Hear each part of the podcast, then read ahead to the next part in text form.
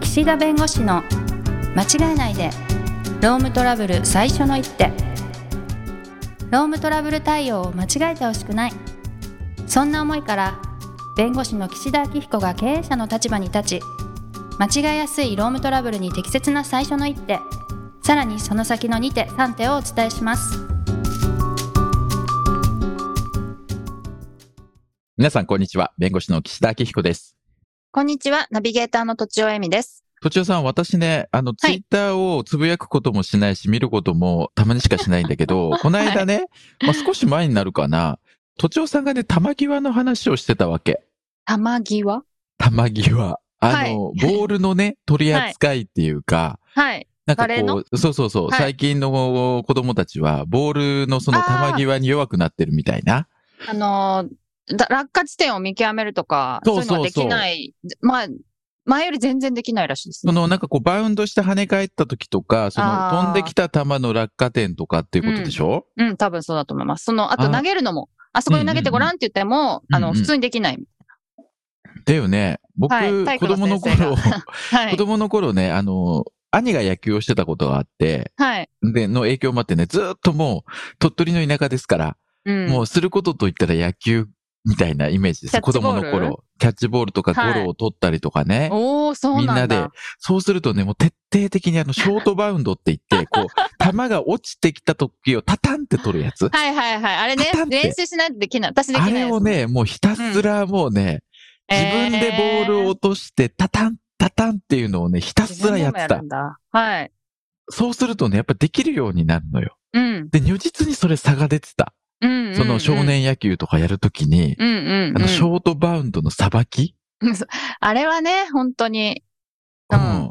だからそういうのがやんないとできないから。はい。そう、やっぱり、そういうのやらないじゃない、今の人。そうですね。でやっぱりもうね、ボールも禁止だし、公園とか。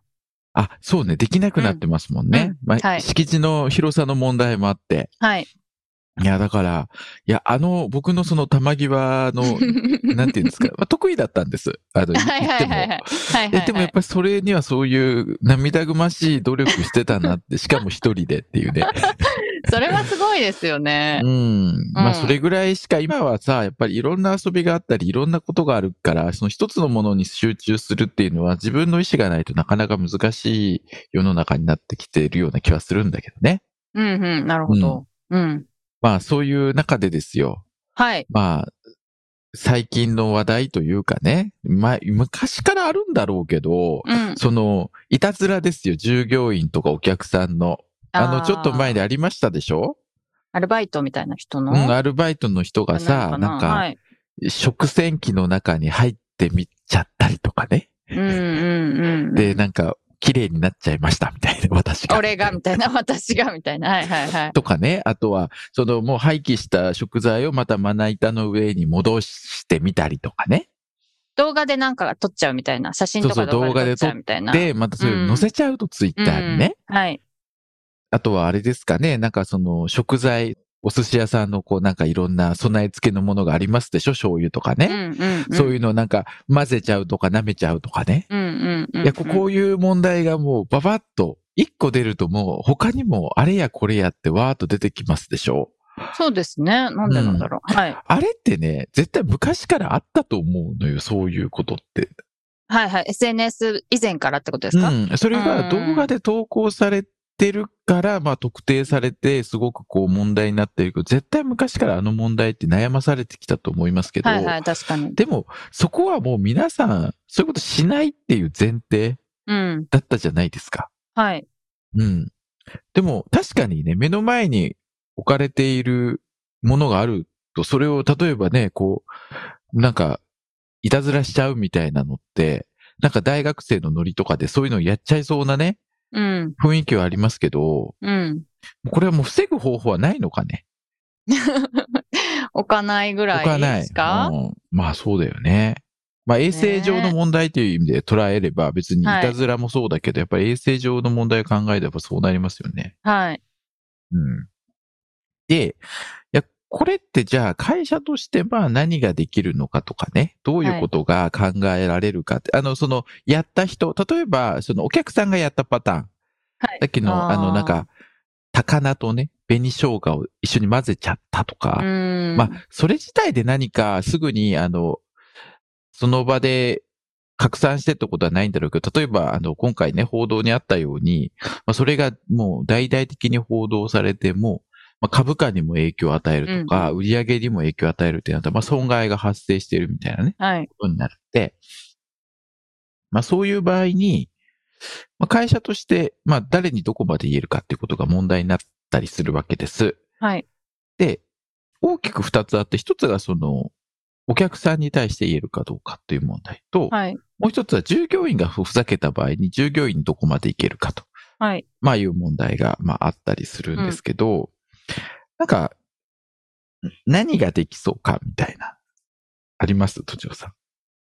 え、損害賠償請求みたいまなあそうこですとねですか、そう、お損害賠償請求ですよ。はい、はい、はい、うん損した分をそう。払ってくださいみたいな。そう、はい。ね、これ難しいのが、まあ後で話そうと思ってたんだけど、まあ損害ってどこまでを損害というかというかね。はい。それにツイッターに載せただけだと。でうんその後拡散させたのは俺じゃないと。うん。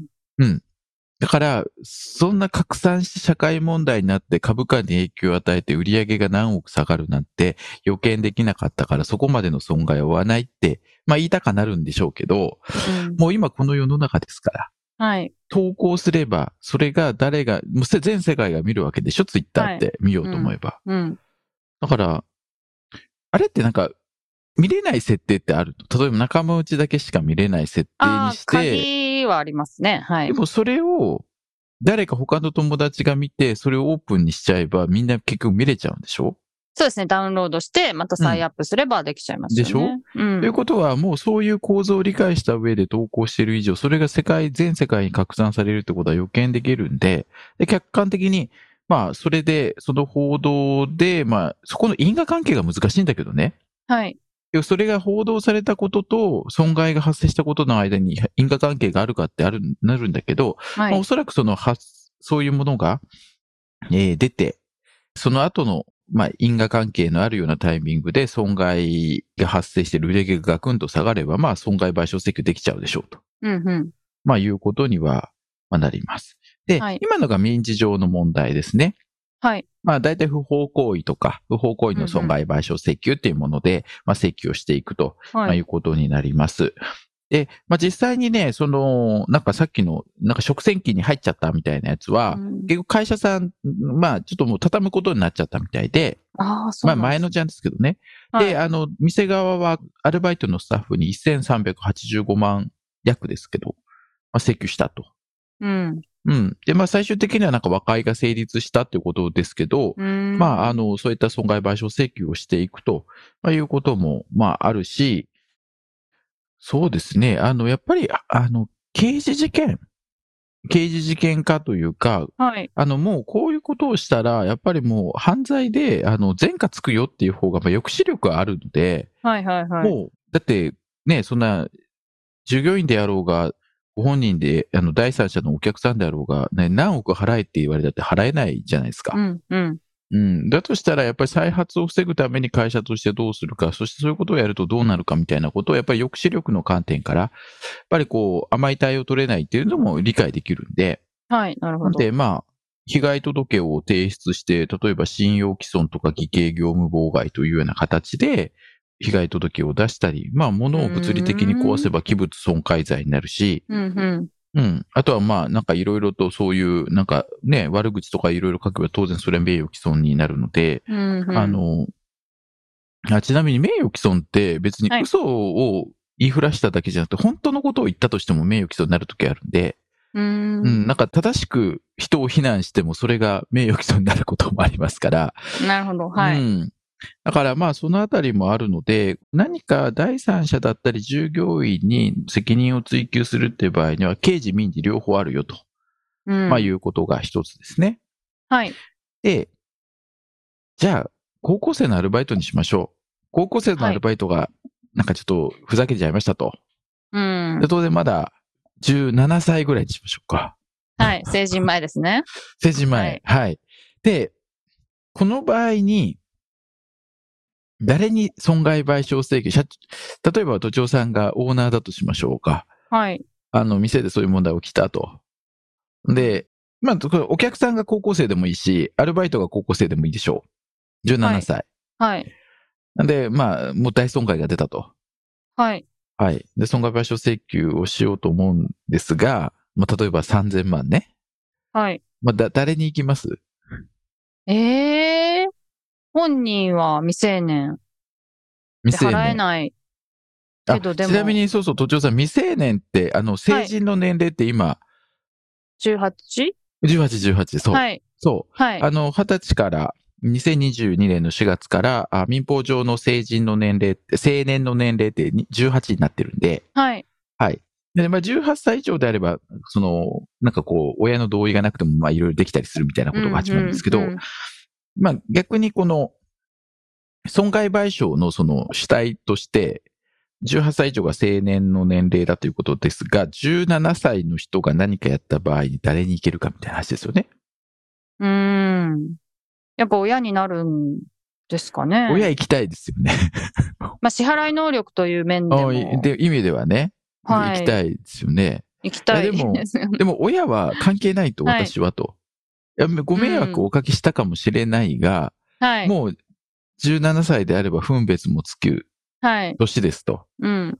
で、別に、あの、この件は一緒に私たちがいたわけじゃないし、そうですよまね。あ、あの、ツイッターのその使用方法についても別にあの常識的な範囲でやってて、過激な動画をね、常に載せてることもないければ、うん。別に、そこについて確認もしておりませんでしたと。うん普。通の高校生でございましたと。はい。うん。なので、あの、関係ありませんって言われたら、え、そんなこと言えるんで すかどう、ど関う、どう係あ思いりまますせんいや、じゃあ、あの、道義的にはもちろんそうですよ。道義的にはもう、皆様ごめんなさいですよ。それは。はごい迷はい惑をおはかい。けしはいて。はいはいはいた。だ、法的責任追及されて、いや、それは話が違うよねって万が一言ったとしたらですよ。まあこれ、自分の子供がそうなった時のことを考えれば、とてもそんなことは言わないでしょうけど、でも、いろんな考え方があって、いや、それはもう子供が自分で責任を取る話であって、もう親は関係ありませんというスタンスで来た場合に、はい。うん、どうどうかって話ですね。まあ、ちょっと、全然わかんないですけど、法的には、まうあ、ん成人までは親の責任ということがうん、うん、あると思うので、うんそこはい、あの、言っていいんじゃないかなっうん。なてる、ほどね。ちょっ請と求思っしたてりいいしと。ましたけど、はいはい。いや、そこがね、結構ね、際どい話で、これ何かと際どいいんうでと、すね際どいはい話なんですよ。というのはね、えーはい。あの、民法上、民法上ですよ。その損害賠償の責任を負わなくてもいいのは、未成年なんだけど、はい。未成年の中で、事故の行為の責任を弁識するに足りる知識を備えていない未成年なんです、実は。えーそう。だから未成年一切お咎めなしじゃなくて、よく、あの、刑事事件でね、その、氏名が公表されるかどうかっていうものちょっと置いといて、あはの、い民事上ね、その、損害賠償の責任を取るべき主体になれるかどうかというか、なるかどうかって話でいくと、未成年で、まあ、あの、条文上で民法の712条っていうところに、未成年者は他人に損害を加えた場合において、事故の行為の責任を弁識するに足りる知識を備えていなかったときは、その行為について賠償の責任を負わないって書いてあるんです。うーっんて。ことはね、事故の行為の責任を弁識するに足りる知識、知能を備えているって、これ、一般的には、まあ、12歳から13歳以上であれば、大体まあそこの責任についての弁識能力あるよねって言われてるの。はあはい。で普通うーんいや、そんなことじゃ悪いよねってわかるじゃないですかって話なんです。はいはだいかはいらは、い。未成年って言っても3歳の未成年から17歳の未成年がいるんで、はい。だとするとね、実は、損害賠償請求できちゃうんです。別に17歳。それはま方あに判断によってってことですよね。うんそういう知識を持ってるか持ってそうないかそっていうう判断そうそう。だから、あによの、ってまあ、たはいまに未成、俺は未成年だから責任負わないって言ってるとそうじゃないよねっていう話なんでよ。すよ。うんうん、なるほど。あ、じゃあ、本人に行けるってことは、え、親にも行ける、んその辺どうなのみたいな話になるわけですよ。次に。はい、はい、はい。どう思います両方行ける。うーん。いや、なんかどっちかなのかなと、直あ、感どっ的ちにかはしか思っいけてなまい。なるほしど、たなるけほど。ど。はい。 ということでね、あの、もう全然時間足りないんで、 またちょっとね、来週またこの話を続きをしたいと思い 続まくすん。ですね。はいはい。ということで時間になりましたので、はいはい、この辺にしたいと思います。ありがとうございました。ありがとうございました。今回も番組をお聞きいただきありがとうございましたロームトラブルでお困りの方は「ロームネット」で検索していただき柿椿経営法律事務所のホームページよりお問い合わせください